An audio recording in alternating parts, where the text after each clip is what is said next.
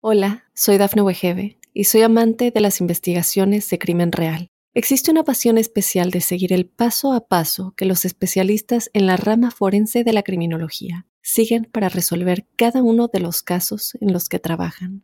Si tú, como yo, eres una de las personas que encuentran fascinante escuchar este tipo de investigaciones, te invito a escuchar el podcast Trazos Criminales con la experta en perfilación criminal, Laura Quiñones Orquiza en tu plataforma de audio favorita.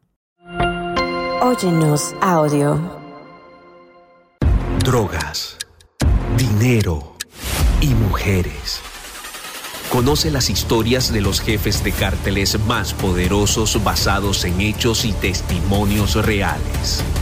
Mundo Narco recorre la vida de los grandes líderes de la mafia Descubre las causas que los motivaron a volverse delincuentes, cometer sus crímenes, tejer una red de complicidades alrededor del mundo y amasar grandes fortunas gracias a la venta de drogas y otros delitos. ¿Estás listo para entrar al mundo narco?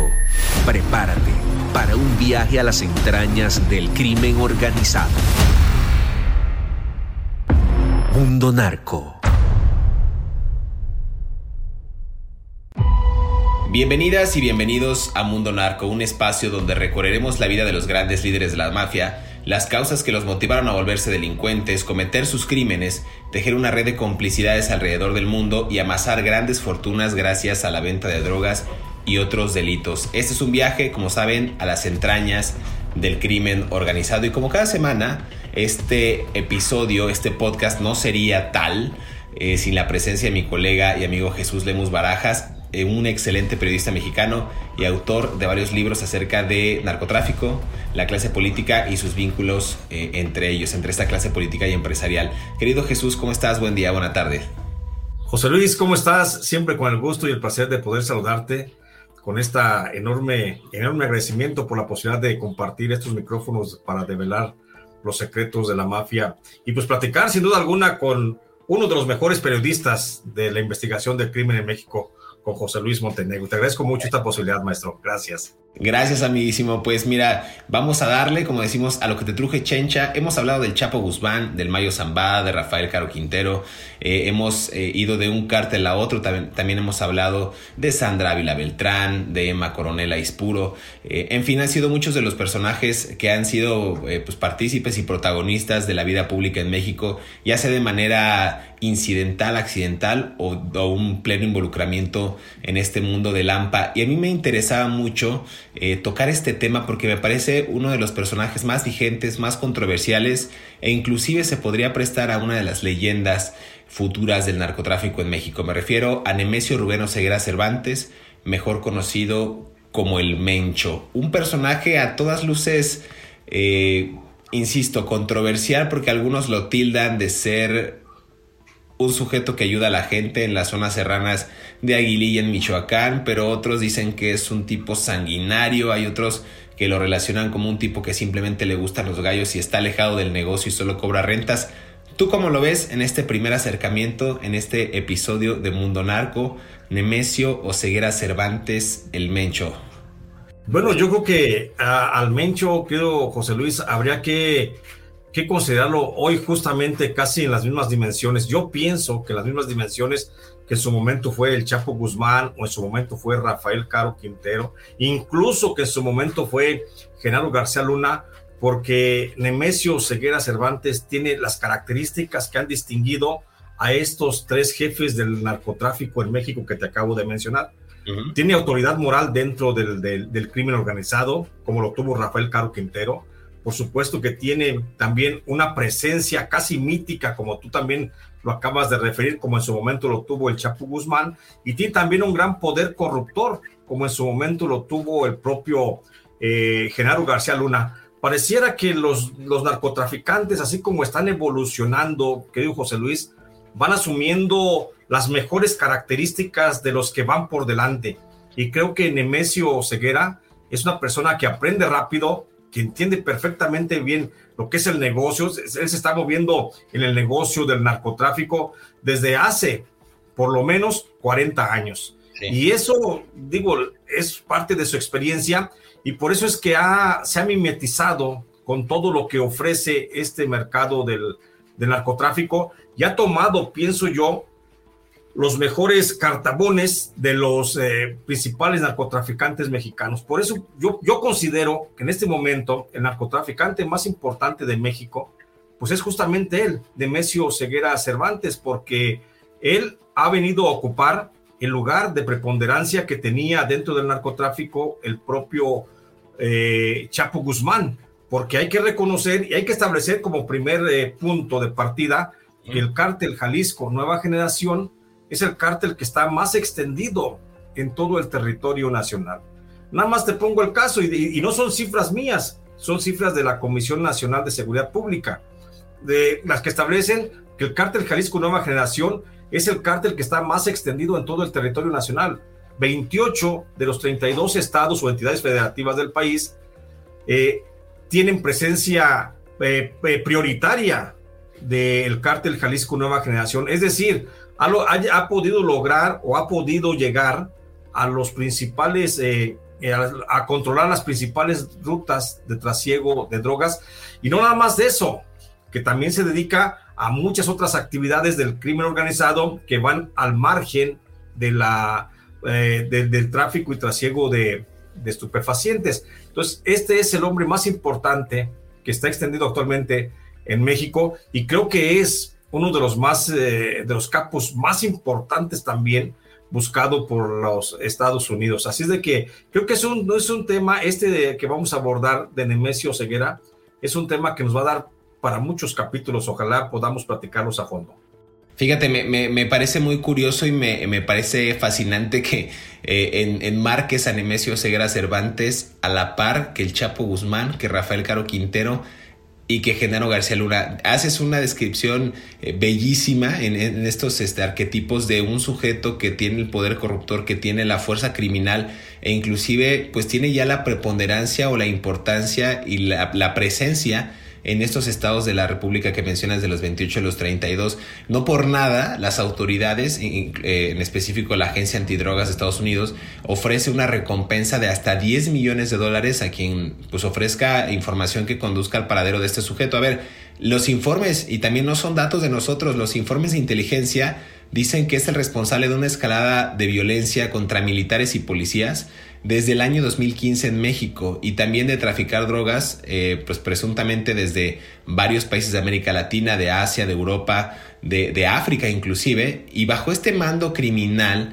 que opera con el cártel Jalisco Nueva Generación, pues sí se ha, se ha caracterizado por ser una de las organizaciones más sanguinarias y que han pues prácticamente eh, eh, eh, peleado territorio perdón, contra otras organizaciones. Recordemos que estos sujetos vienen en su lucha a muerte contra otro grupo sanguinario que eran los Zetas, me parece que ya mimetizados o, destruidos gran parte en el año 2018 y su fracción sobreviviente del cártel del noreste, ¿no? Pero también ellos eran llamados en algún momento los matacetas. Tú has estudiado muy bien este, este tema, mi querido Jesús, porque no, es, no son improvisados, Nemesio Oseguera Cervantes no es un sujeto que nació de la nada y que de repente las autoridades dijeron, pues vamos a pedir 10 millones por este sujeto porque trafica droga. No, es alguien que, insisto, tiene su historia, tiene quizás la misma relevancia como lo tuvo en su momento el Chapo Guzmán, ¿Qué nos puedes decir, eh, mi querido Jesús, de los inicios de Oseguera Cervantes, que según reportes oficiales, él es originario, ya decía yo al principio,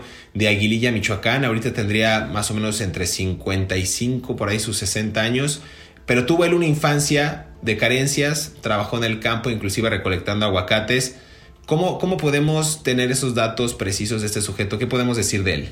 Sí, antes de pasarme a, a revisar la biografía pues, personal, la biografía particular de Nemesio Ceguera, yo quisiera nada más hacer un hincapié en lo que decías también, hacer hincapié en lo que señalabas ahorita, de cómo el cártel Jalisco Nueva Generación está considerado por el gobierno norteamericano como el cártel más poderoso económicamente y, y con posibilidades para el trasiego de drogas más poderoso del mundo. Yo me atrevería a decir, perdón Jesús, me atrevería a decir que inclusive superior al cártel de Sinaloa y a los chapitos que ahorita están como muy en boga eh, de las autoridades estadounidenses. Creo que es superior a estas organizaciones criminales. Por supuesto, de eso, de eso no hay, no hay la menor duda, porque tú decías también una cosa bien cierta ahorita, que me gustaría un poquito ahondar en ello, mi querido José Luis, las relaciones que tiene el cártel Jalisco Nueva Generación con organizaciones, organizaciones criminales y, y también con mercados, con mercados de América Central, América Latina, del norte de África, de Europa,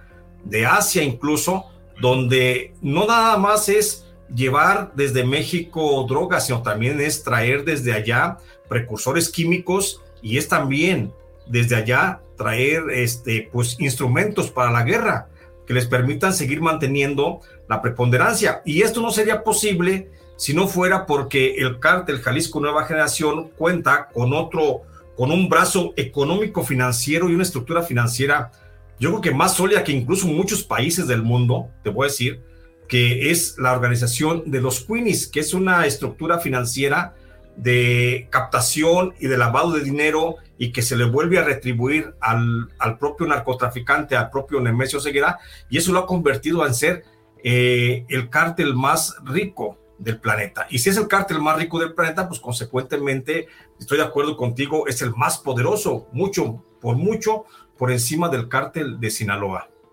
Y hemos visto estas expresiones del poderío y de la violencia eh, en estos tanques que ellos hacen de manera artesanal eh, en contra del gobierno, el arsenal que tienen, el equipo táctico, y cuando me refiero al equipo táctico es a toda la gente que está uniformada con estas iniciales, con estas cuatro iniciales CJNG, el cártel Jalisco Nueva Generación, donde se imponen ante las autoridades, donde han cooptado carreteras, poblados enteros, someten a las autoridades, en fin, son personajes que inclusive ya ocupan la tecnología para, pues, para sus actividades criminales. Estamos hablando de drones, del armamento especial que bien refieres, e inclusive pues todas estas alianzas con otros países para entrenamiento militar. Querido Jesús, déjame hacer una pausa aquí en Mundo Narco, los secretos de la mafia. Se va a poner muy bueno porque hay datos que Jesús Lemus tiene, que ha investigado bastante bien a la organización desde que era el cártel del milenio, después inclusive fue aliado del cártel de Sinaloa hasta la consolidación de, este, de esta gran organización criminal, pues que prácticamente le ha hecho daño al país. Déjame volver eh, aquí a Mundo Narco. Déjame hacer un corte, perdón, y regresamos aquí a Mundo Narco. Hola, soy Dafne Wegebe y soy amante de las investigaciones de crimen real. Existe una pasión especial de seguir el paso a paso que los especialistas en la rama forense de la criminología siguen para resolver cada uno de los casos en los que trabajan. Si tú, como yo, eres una de las personas que encuentran fascinante escuchar este tipo de investigaciones, te invito a escuchar el podcast Trazos Criminales con la experta en perfilación criminal, Laura Quiñones Orquiza, en tu plataforma de audio favorita. Oriundo de la comunidad de Aguililla, Michoacán, Nemesio Segura Cervantes nació el 17 de julio de 1966 y es mejor conocido como el Mencho. Actualmente la Agencia Antidrogas de Estados Unidos ofrece una recompensa de hasta 10 millones de dólares por información que conduzca a su arresto y condena. Según informes de inteligencia, fue responsable de una escalada criminal contra militares y policías desde el 2015 en varias ciudades mexicanas y de traficar drogas, presuntamente desde América, Asia, Europa y África. Bajo su mando, el cartel Jalisco Nueva Generación se convirtió en una de las principales organizaciones criminales de México y de las más peligrosas, haciéndole un fuerte contrapeso en la lucha por el poder de la criminalidad local con el cartel de Sinaloa, Además, su lucha a muerte contra su gran enemigo los Zetas y su facción sobreviviente Cartel del Noreste, razón por la cual el cartel fue llamado por mucho tiempo como los Matacetas.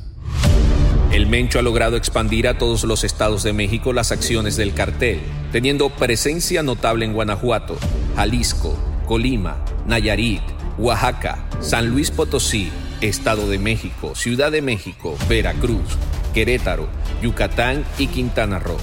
También tiene presencia internacional en Estados Unidos, Chile, Colombia, Japón, Australia, España y sin confirmar en Canadá, Argentina, Países Bajos, Ghana, Nigeria, Marruecos y Rusia. En el 2018 la Fiscalía Mexicana aumentó a 30 millones de pesos la recompensa a quien brinde información que conduzca a la captura y o muerte del Mecho convirtiéndose así en el narcotraficante más buscado de México junto a Ismael El Mayo Zambada, actual líder del cartel de Sinaloa. En noviembre del 2021, elementos de la Defensa Nacional capturaron a Rosalinda González Valencia, esposa del Mencho, quien presuntamente operaba una red de empresas fachada que surtían de recursos económicos al cartel. Esta es la historia de un ex agricultor que hoy opera una transnacional de las drogas.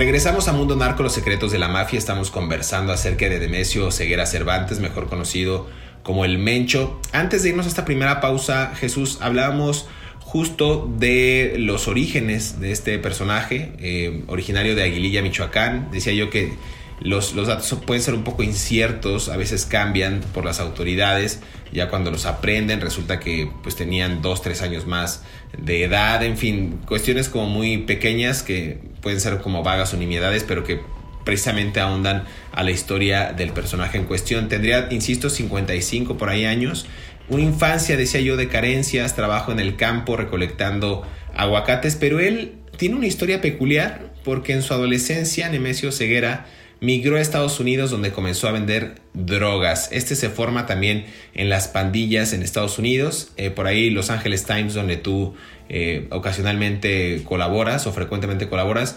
Intentó construir, dicen, una red de clientes como dealer hasta que fue detenido en 1986 junto con su hermano Abraham, eh, quien también se dedicaba a estas actividades. Entonces, es un sujeto que tiene el know-how, el cómo hacer, el, conocimiento tanto de las pandillas o las mafias estadounidenses como esta, esta, digamos, globalización o universalidad de diferentes cárteles de la droga u organizaciones delictivas en varios países y aprende desde muy joven el negocio de la mafia, Jesús.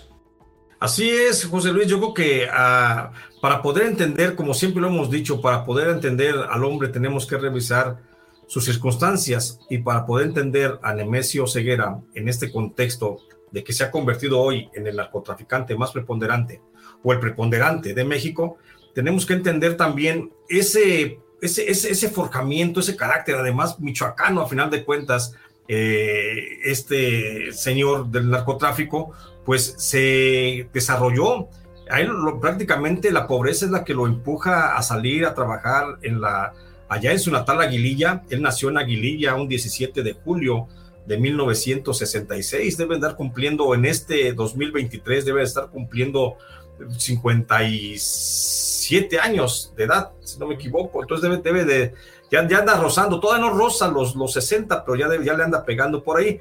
Pero él, él es, un, él es un, un, chavo que nace, bueno, es un niño que crece en el seno de una familia pobre, su papá pues campesino, su mamá dedicada al hogar, eh, también producto o dentro de una familia numerosa, pues rápidamente, como casi todos en la pobreza, sale a buscarse la vida, comienza a, trabajar allá en su, en su natal Aguililla y antes de que llegue a ese proceso en el que tú dices, eh, se va a Estados Unidos, donde es detenido en 1986, allá en San Francisco, pues él desarrolla su actividad, deja la primaria trunca, apenas si cursa el tercer año de primaria, y deja la primaria para incrustarse en el trabajo. Se tiene, hay, hay conocimiento de que tiene eh, sus primeros trabajos, eh, son, son como, como pequeño comerciante, luego dedicado también al corte de aguacate, también se dedica a la comercialización de aguacate, pero fíjate que este es de los narcotraficantes que inicialmente no, no infringieron la ley desde niño.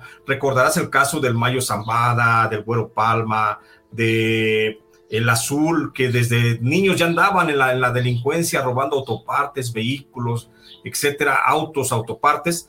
Eh, este Nemesio Ceguera no, no, no es, no, no es, en su natal Michoacán no hay registro de actividad delictiva en su temprana edad. Es hasta que regresa de Estados Unidos, allá en 1986, cuando él tendría acaso 19, 20 años de edad, pues él regresa, pero ya regresa con la idea de, tras, de trasegar drogas hacia Estados Unidos. Eh, recordemos que Michoacán es una tierra fértil de mini cárteles donde justamente son cárteles, son, agrupaciones familiares dedicadas a la producción y comercialización de marihuana y, cada familia es un, es un núcleo independiente. Aquí hay que tomar en cuenta una cosa bien importante para la historia. Hacia 1986, cuando a Michoacán llega Nemesio Ceguera para comenzar a trasegar droga este, marihuana hacia Estados Unidos, en ese año, pues ya, ya había un narcotraficante que estaba organizando la producción de marihuana en Michoacán. Se llama Carlos Rosales, Carlos Rosales, el tísico, que luego sería fundador de la familia michoacana, pero que al principio y en ese momento, hacia 1986-1990, Carlos Rosales estaba tratando de integrar, bueno, era parte de los, de, los Zetas, pero luego rompe con los Zetas Carlos Rosales y trata de agrupar a, todos, a todas las familias que en Michoacán producían marihuana. Y ahí es donde surge el primer intento de creación del primer cártel michoacano que se llamaría La Familia, ¿sí? Para distinguir ese, ese núcleo, cómo se produce la marihuana, perdón, cómo se, se cultiva y cómo se trafica la marihuana a través de, la, de una familia. Y así se juntan muchas familias y surge un cártel que se llama La Familia. Pero este cártel se, se, agruparía luego, esa agrupación de familias, que sería la familia michoacana, la primera familia michoacana, se va a asociar con un cártel que ya predominaba en aquella región. Y esto es bien importante. Otro cártel que predominaba en la región, que se llama el cártel de los Valencia. Y recordarás que entonces había dos grupos, el cártel de los Valencia y el cártel de la familia michoacana. Carlos Rosales lo que hace es hacer que, los, que el cártel de los Valencia se asocie con la familia michoacana y comiencen a trabajar. Ahí es donde surge por primera vez Nemesio Oceguera como, una, como un muchacho arrojado, como un muchacho valiente, como un muchacho que está dispuesto a hacer crecer su fortuna a partir del negocio de la, del tráfico de la marihuana, que eso era lo único que se dedicaban a hacer. Y ahí ahí la, la, historia va a dar un vuelco fuerte para Nemesio Ceguera, porque Nemesio Ceguera ahí conoce al que sería luego su mentor principal, que sería Cornelio Valencia, el famoso Maradona. Cornelio Valencia, jefe de la familia, de jefe del cártel de los Valencia, es el que prácticamente lo va a llevar de la mano a Nemesio Ceguera y es el que lo va a hacer, en pocas palabras, porque Cornelio Valencia mientras está asociado con la familia michoacana, bueno, con la familia que era inicialmente, no era la familia michoacana, cuando está asociado con la familia de Carlos Rosales, eh, también comienza a tener una relación eh, los Valencia con un cártel que en el estado de, de Jalisco se estaba fortaleciendo, que es el cártel de Nacho Coronel. Nacho Coronel, para entonces, estamos hablando de 1990 aproximadamente. En ese periodo, Nacho Coronel estaba quedándose con el cártel de Guadalajara, porque ya se había desintegrado los tres caballeros del cártel de Guadalajara, eh, ya se habían eh, dado la fuga, incluso ya estaba detenido Rafael Caro Quintero, y ya todo el, el imperio del cártel de Guadalajara había quedado en manos justamente de Nacho Coronel. Nacho Coronel establece una alianza con el cártel de los Valencia y, y los Valencia estaba asociado, como en una gran asociación ya, estaba asociado por un lado con el cártel de la familia y por otro lado con el cártel de, los, de, Nacho Coronel. Y, los Valencia, a través de este señor, de Cornelio Valencia, es el que propiciaba servicios de protección, algo así como los Zetas con el Golfo. Era como el brazo armado de estos cárteles y les propiciaba pistoleros, gatilleros, pues. Y uno de esos grupos de, de, de gatilleros era justamente el, de, el que encabezaba el propio Nemesio Ceguera. Nemesio Ceguera comienza como gatillero, después de que era un jefe del narcotráfico allá en, en Michoacán, organiza él su propio grupo de gatilleros, de sicarios, pues les llamemos como se les llama ahora, y bajo el mando de Cornelio Valencia, se va a servirle a Jalisco a Nacho Coronel. Ahí es cuando, ahí es el primer inicio, el primer inicio de, de este de, de Nemesio Ceguera saliendo de su terruño de Michoacán para irse a, hacer, a hacer fortuna. Después, aquí hay otro incidente, insisto, siempre es el hombre y sus circunstancias, mi querido José Luis. Aquí hay otra cosa bien, bien importante que si quieres te la platico ya en el siguiente, en el siguiente, este, en la siguiente parte de este capítulo, pero aquí es donde también va a tomar mucha importancia la esposa de Nemesio Ceguera, que a final de cuentas es la que tiene un gran, un gran poder y le ayuda prácticamente a ir adelante en el cártel. Sin la señora eh, esposa de, de, Nemesio, no creo que el cártel hubiera sido lo que es hoy. Mire, yo no te quise interrumpir porque me parece fascinante el el avance de estas organizaciones, cómo se fue gestando la participación del Mencho. Decía yo nada más para hacer una acotación y una precisión que cuando lo detienen por querer ser dealer en Estados Unidos en el 86, junto con su hermano, en esa época de los 90 los envían a una prisión federal y luego los deportan. Y aquí es cuando, y es un dato muy relevante que quizás la gente no lo sabe, pero el Mencho también comenzó a trabajar como policía en el municipio de Tomatlán, en el sur de Jalisco. Y esto, y esto viene a colación por todo lo que mencionabas de cómo él suelta, digamos, su aguililla Michoacán, me refiero a su ciudad natal, a su poblado natal, y corre hacia Jalisco con todos estos personajes, en específico con Nacho Coronel, para hacer fortuna con el, los, digamos, la decisión o los, o los esquicios que quedaban del cártel de Guadalajara, ¿no? Con el tiempo, bien mencionas, con esta unión con los, con los eh, Valencia, más tarde se conformaría lo que se conocía como el cártel del milenio, que era un grupo local aliado al cártel de Sinaloa, que en ese entonces era considerado el de mayor poderío en México, ¿no? Pero a ver, vamos a hacer una pausa, se está poniendo bueno este episodio. Me parece, insisto, fascinante los nombres, el juego de, digamos, el juego de pelota entre cárteles, cómo lo manejaste, me parece interesantísimo y muy, muy acotado. Eh, déjame hacer una pausa, mi querido Jesús, y regresamos aquí a Mundo Narco. Estamos conversando acerca de Nemesio Ceguera Cervantes, mejor conocido como el Mencho. No se despegue.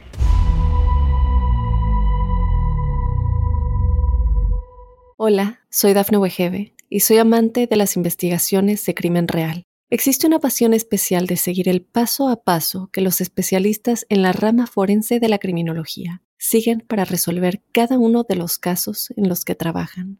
Si tú como yo, ¿eres una de las personas que encuentran fascinante escuchar este tipo de investigaciones? Te invito a escuchar el podcast Trazos Criminales con la experta en perfilación criminal, Laura Quiñones Orquiza, en tu plataforma de audio favorita. Estos son algunos datos que no conocías del Mencho. Número 1. Nemencio Ceguera Cervantes tuvo una infancia de carencias y con el paso del tiempo comenzó a colaborar con Ignacio Nacho Coronel, un capo de la vieja guardia que se quedó al mando del cartel de Guadalajara hasta su muerte. Después, el Mencho conformó su propia organización criminal y se abrió paso en el mundo del AMPA. Número 2. El Mencho abandonó la escuela en sexto grado para ayudar a su familia a recoger aguacates. De adolescente emigró a Estados Unidos donde vendía drogas e intentó construir una red de clientes como dealer. Después fue detenido en 1986, cuando él y su hermano mayor Abraham Oseguera vendieron heroína a dos policías encubiertos. Número 3. Cervantes presuntamente se esconde en las montañas de Jalisco y de acuerdo a la prensa local, padece insuficiencia renal, un mal que lo mantiene con diálisis y atado a una cama, por lo que la organización sería dirigida por sus lugartenientes cuando la pandemia del COVID-19 estaba en su apogeo. Fuentes cercanas al capo sugirieron que él no la estaba pasando nada bien. Número 4. El Mencho es señalado por tráfico de drogas, posesión ilegal de armas de fuego, participación en el crimen organizado y asesinato. Se convirtió en el narcotraficante más poderoso de México y objetivo de Estados Unidos, luego de la captura de Joaquín El Chapo Guzmán. Número 5. Nemesio fue señalado en mayo del 2015 de derribar un helicóptero en Jalisco dejando siete soldados muertos y una policía federal. En octubre del 2018 la Marina Mexicana estuvo cerca de atraparlo en Guadalajara. Número 6. Además de la aprehensión y liberación de su esposa en febrero del 2020, los gobiernos de México y de Estados Unidos dieron un golpe al criminal cuando el hijo del Mencho, Rubén Oseguera González, el Menchito, fue extraditado y su hija Jessica Joana Oseguera González fue detenida mientras acudía a una de las audiencias de su hermano. Tercer y último bloque de este episodio de Mundo Narco hablando acerca de Nemesio Ceguera Cervantes el Mencho. Como bien decías, mi querido Jesús, nos podemos llevar yo creo como unos 3, 4, 5 episodios más. Es un personaje fascinante en términos periodísticos y de investigación. Hablamos del Mencho, quien también sus primeros registros públicos como organización criminal, ya en forma, o sea que el gobierno ya le estaba echando el ojo, eh, son en 2006-2007 justamente cuando inicia la administración del presidente Felipe Calderón Hinojosa y en ese entonces hemos dicho muchos nombres, muchas organizaciones, pero también en ese momento respondía el nombre de, del Mencho o el apodo del Mencho al nombre de los Matacetas era brazo armado del cártel de Sinaloa en el que Oseguera trabajaba en aquellos años. Para no adelantarnos tanto, digamos que eso es otro dato que tenemos aquí en Mundo Narco, los secretos de la mafia, pero un sujeto que se armó hasta los dientes, supo los modos de operación e inclusive sin darle esta apología del delito me atrevo a decir que, que era un hombre adelantado a su tiempo en términos de delincuencia organizada, porque si bien habíamos hablado en el pasado de que Rafael Caro Quintero había adoptado las prácticas de los cárteles de Colombia con esta estructura donde era una sola jerarquía o un solo mando en la parte de arriba, en la, en, la cúpula de la organización y con células criminales aledañas o cercanas para que operaran en distintas regiones. Me parece que aquí el Mencho dice, pues no, más bien se trata de una organización con un poder absoluto que corrompe, que hace uso de la violencia para intimidar y además, pues sí adoptando algunas prácticas de, las, de los cárteles colombianos, pero en específico del narcoterrorismo, Jesús, quizás con expresiones de violencia nunca antes vistas en el país. Sí, yo, yo creo que hay una cosa a destacar, querido José Luis. El asunto es que, pues Nemesio Ceguera es un hombre que está formado en la guerra. Él es un hombre que desde muy joven, desde los 20 años, digo, ya estaba en esto de la guerra, estaba en el trasiego, en el negocio, pensando cómo hacer dinero, por supuesto, pensando cómo hacer que esos embarques de marihuana que mandaba Estados Unidos le redituaran, pero también muy, muy centrado en el aspecto de tener que defender el territorio.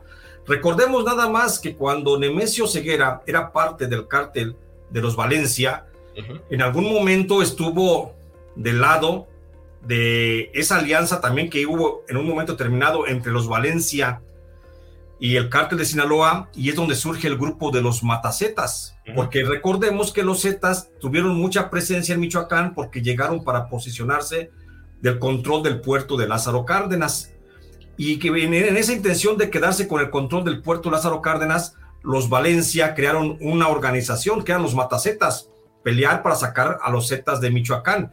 Y en esa, en, en esa guerra de los, de los Valencia peleando contra los Zetas, es cuando surge el respaldo del, del cártel de Sinaloa y es cuando los Valencia también se, se, solidifican, se hacen uno con el cártel de Sinaloa y surge el grupo de los Matacetas. Allí estaba, al frente de uno de esos grupos de Matacetas, estaba justamente Nemesio Ceguera. Te digo, después Nemesio Ceguera es mandado en respaldo al cártel de Nacho Coronel a Jalisco y es donde justamente el cártel el cártel de los Valencia va a aportar a un grupo de pistoleros, de sicarios bajo el mando de Nemesio. Nemesio se pone al servicio de Nacho Coronel, pero cuando muere Nacho Coronel, cuando cae Nacho Coronel, este grupo de Nemesio Ceguera ya se había distanciado del grupo de los Valencia y ya se había hecho una organización principal. Incluso los Valencia apodaron al grupo de, eh, de Nemesio Ceguera, lo apodaron como los torcidos. Los torcidos porque se ladearon para el lado del Nacho Coronel y decidieron crear su propia organización. Hubo un momento hacia principios de 1992 cuando el cártel Jalisco Nueva Generación bueno, el grupo de Nemesio dice, no somos más los Valencia, no somos más los torcidos, no, no, no trabajamos con nadie más y nos llamamos el cártel Jalisco Nueva Generación. Es ahí donde surge el cártel Jalisco Nueva Generación y es aquí donde cobra un valor importante la participación de su esposa que yo te decía, José Luis. Eh, la esposa de Nemesio Ceguera es la señora Rosalinda, Rosalinda Oceguera, no, perdón, Rosalinda, ay, se me va el nombre, te voy a acordar, Rosalinda González, González Valencia, es el nombre de la esposa de Nemesio. Y, aquí es bien importante porque ella, Rosalinda, Rosalinda Mendoza, esposa de Nemesio, nació también en Aguililla, se conoce desde joven con, con este Nemesio Ceguera, deciden casarse, pero ya ella, Rosalinda, ya era parte de una organización también delictiva dedicada a las drogas, que era muy importante. Ella es la primera hija del matrimonio formado por Abigail González Valencia, Mendoza y Estela Valencia Farías. Ella, la esposa de Nemesio, es la mayor de seis hermanas y, es la, y también tiene diez hermanos. Es una familia muy numerosa, es una familia de 16 hermanos. Por eso en aquella región les comenzaron a decir los, los en una contracción de la palabra cuineque. Cuineque quiere decir que es una ardilla que tiene muchas ardillitas. Entonces, Entonces, por, por eso les decían los Queenies, porque, porque eran como que tenían así como muchas, muchos, muchos, muchos este, de familia, y por eso le comienzan a decir, aquí lo importante que te digo de esto es que entre todos los hermanos de esta señora, de doña Rosalinda, hay un hermano que se llama Abigail, y Abigail es el hombre, un hombre poderoso, muy poderoso económicamente, que ya comenzaba a lavarle dinero a Armando Valencia Cornelio, ¿sí? Entonces ya le comenzaba a lavar mucho dinero y cuando rompe Nemesio con Armando Valencia y se establece el cártel Jalisco Nueva Generación, también Abigail, su cuñado, se va con todos los activos que tenía el grupo de los Valencia y se los pone a disposición de Nemesio Oceguera. Y por eso es que se fortalece económicamente el grupo del cártel Jalisco Nueva Generación y ahí es donde Nemesio Ceguera se reposiciona y se mantiene. Pues decía la importancia de la participación de la, de la, de la esposa de Nemesio, que fue prácticamente la que hace que su hermano Abigail rompa con el grupo de los Valencia y le ponga todos los activos de lo que tenía manejando para los Valencia, se los ponga a disposición de su cuñado Nemesio, y eso le da una posibilidad increíble de poder contratar más hombres, comprar más armas, tener más vehículos, tener mayor tecnología, contratar personas de conocimiento técnico y científico para ir haciendo crecer la, la actividad criminal de su negocio. Sí, porque en, el, en, la década de los 70, como ocurre con muchas de las familias o dinastías criminales, lo vimos con Rafael Caro Quintero, con toda su familia que tenía Emilio Quintero Payán, en fin, por ejemplo, Sandra Vila Beltrán, que su padre igual de apellido eh, eh, pues, prácticamente Beltrán, y la familia Félix, pues tenían un antecedente grande de pues tener eh, pues allegados en el mundo del Lampa. En el caso de Nemesio Ceguera con eh, Rosalinda González Valencia, en la década de los 70, pues su familia ya había formado el cártel del milenio, que era el grupo predecesor, digamos, del cártel Jalisco, y ella como figura clave en estos recursos financieros, en el lavado de dinero, eh, pues más de 70 empresas confiscadas o digamos tachadas por la Oficina de Bienes Extranjeros, la OFAC, que decían que ella pues era la principal operadora de pues el cártel Jalisco Nueva Generación. Entonces, si tú tienes dinero por parte de tu familia política, tienes los incentivos y contactos de estas organizaciones criminales que ya estaban eh, pujantes en esos, en esos momentos, pues claro que tienes a un cártel Jalisco Nueva Generación pues fortalecido, tienes a una organización que tiene toda la capacidad de combatir no solamente a otros cárteles, sino al propio Estado mexicano. Y recordemos, y a mí me parece interesante, no me quiero poner filosófico, pero ya ustedes saben, lo hemos referido bastante en estos episodios, cuando hay una guerra emprendida por el gobierno mexicano en contra de los cárteles de la droga, estos no van a ser eliminados, solamente se dinamitan estas organizaciones y salen escisiones. En su momento, durante el sexenio de Calderón, se atacó a Sinaloa, a los Zetas, a los Beltrán Leiva, y de todas estas organizaciones, insisto, y ya lo decías tú bien, Jesús, nacen los Matacetas, se, se independizan, perdón, en el año 2010, y para el año 2011 ellos ya se presentaban con fotos y videos, mantas, narcomantas más bien, como el cártel Jalisco Nueva Generación un caso emblemático en el país donde, insisto, la violencia pues ya tenía otros, otros grados, otras, otros grados de exposición que nunca habíamos visto. Jesús, para cerrar este episodio, porque se nos está acabando el tiempo, siempre se nos acaba el tiempo cuando empezamos a hablar de la carnita y de la sustancia, pero los dejamos en suspenso a los que nos escuchan. ¿Cómo podemos cerrar este episodio en un primer acercamiento de Nemesio Segura Cervantes, actual líder del cártel Jalisco Nueva Generación? Yo creo que hay que, hay que cerrarlo con un, punto también que es muy, muy sui generis del cártel Jalisco Nueva Generación. Yo creo que tenemos que reconocer que si bien es cierto, los cárteles desde que surgió el cártel de, de Guadalajara, 1982, el de Rafael Caro Quintero, desde entonces ya había una conexión con las, las estructuras de gobierno y ya había un, te pago para que me protejas o te protejo para que me pagues por parte del gobierno y, de y del narcotráfico. Aparte de eso, creo que Nemesio Ceguera tiene la visión de comenzar a trabajar políticamente su organización. Y entonces el cártel Jalisco Nueva Generación es el primero que no nada más se limita al control territorial de, las de las rutas del narcotráfico, también se dedica al control político, porque esta es la primera organización que va a establecer nexos con diversos partidos políticos para poder mandar candidatos a las a la Cámara de Diputados, candidatos a las senadurías, candidatos a las gubernaturas, candidatos a las alcaldías de todo el país. Y eso es lo que le permite justamente a este cártel ir creciendo, ir extendiéndose ampliamente hasta llegar al momento actual, 2023, en el que vemos a un cártel Jalisco Nueva Generación potencializado en 28 entidades del país. Yo creo que con eso sería bueno para cerrar, para, para el próximo capítulo, si me lo permites, pudiéramos comenzar a partir de ahí. Me parece perfecto. Eh, es un primer acercamiento, insisto. Creo que la vida de Nemesio Segura Cervantes, a pesar de muchos entredichos que si está muerto, que si falleció en un enfrentamiento, que si padece eh, pues, graves condiciones eh, adversas en su salud, que si creó un hospital, que si está aliado con tal, que si se reunió con el Chapo. Hay muchas versiones de las que hablaremos en los próximos episodios. Estamos seguros que les va a gustar. No dejen de recomendarnos. Eh, agradecemos a todos aquellos que se, que, que se suscriben en Spotify, en Apple Podcast, en Amazon Music y en Radio. Por favor, compartan, difundan esta información para que lleguemos a más público y seamos una comunidad más grande aquí en Mundo Narco. Mi querido Jesús, muchas gracias. ¿Dónde te pueden encontrar? ¿Dónde te pueden leer? Por favor, compártenos tus redes sociales, los proyectos en los que estás, para que la gente se entere de pues esta, esta gran trayectoria que, que tienes y que sigues, que sigues forjando. Gracias, querido José Luis. Pues a mí si me buscan, me encuentran en las redes sociales. Estoy en Facebook como Jesús Lemos Barajas y estoy en Twitter como arroba Barajas. Entonces también ando entrando a la onda del TikTok y ando por ahí también haciendo videos y bailando también, ¿eh? Ahí andamos en el, TikTok, estoy como Jesús Lemos Barajas.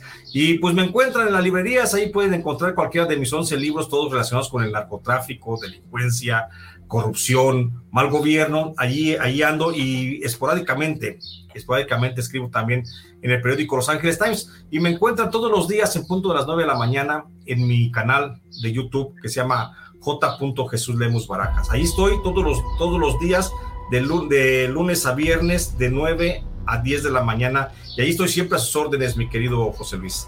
Te mando un gran abrazo. A mí si me buscan, me encuentran también en todas las redes sociales como Montenegro J. Luis, en mi canal de YouTube como José Luis Montenegro, eh, también estoy en TikTok como José Luis Montenegro. Pueden encontrar eh, el libro Narco Juniors, Los Herederos del Poder Criminal en todas las plataformas digitales. Tanto Jesús como, como su servidor estamos preparando nuevos libros también de narcotráfico que ya les comentaremos más adelante de qué se tratan.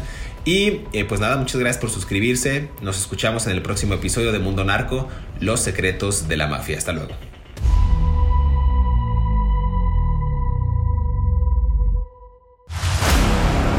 En mayo del 2015, Oseguera fue acusado de ordenar el derribo con un lanzagranadas de un helicóptero militar en el municipio de Villa Purificación, Jalisco. Fue la primera vez que el ejército sufrió un ataque parecido. El atentado dejó siete militares y una policía federal muertos. Las autoridades informaron que la intención era evitar la captura del Mencho, quien ya había sido ubicado en la zona metropolitana de Guadalajara. En esa ocasión, Además del ataque al helicóptero, el cartel Jalisco Nueva Generación organizó bloqueos de carreteras y avenidas en ciudades de tres estados del centro del país. Desde el 2018, de acuerdo con la DEA, el Mencho acumula una fortuna de más de mil millones de dólares. Esta cifra se dio a conocer en el 2019. La DEA también ofreció 10 millones de dólares a quien diera información sobre el paradero del narcotraficante, con la advertencia de armado y peligroso aparece en los primeros lugares de la lista de los más buscados del gobierno de Estados Unidos. Datos de la DEA aseguran que el cartel Jalisco Nueva Generación se consolidó como el más poderoso de México durante el sexenio de Enrique Peña Nieto, en el que se logró la captura de Joaquín Guzmán Loera, el Chapo, líder del cartel de Sinaloa. También revelan que en el 2014, solo tres años después de su fundación, las operaciones de la organización ya habían logrado expandirse a Estados Unidos, Canadá, Asia y Europa. Si te gustó este episodio, active el botón de seguir en la plataforma que nos estés escuchando, ya sea en Spotify, Amazon Music, Apple Podcast o iHeartRadio. Mundo Narco es un producto original de Mundo Now, todos los derechos reservados.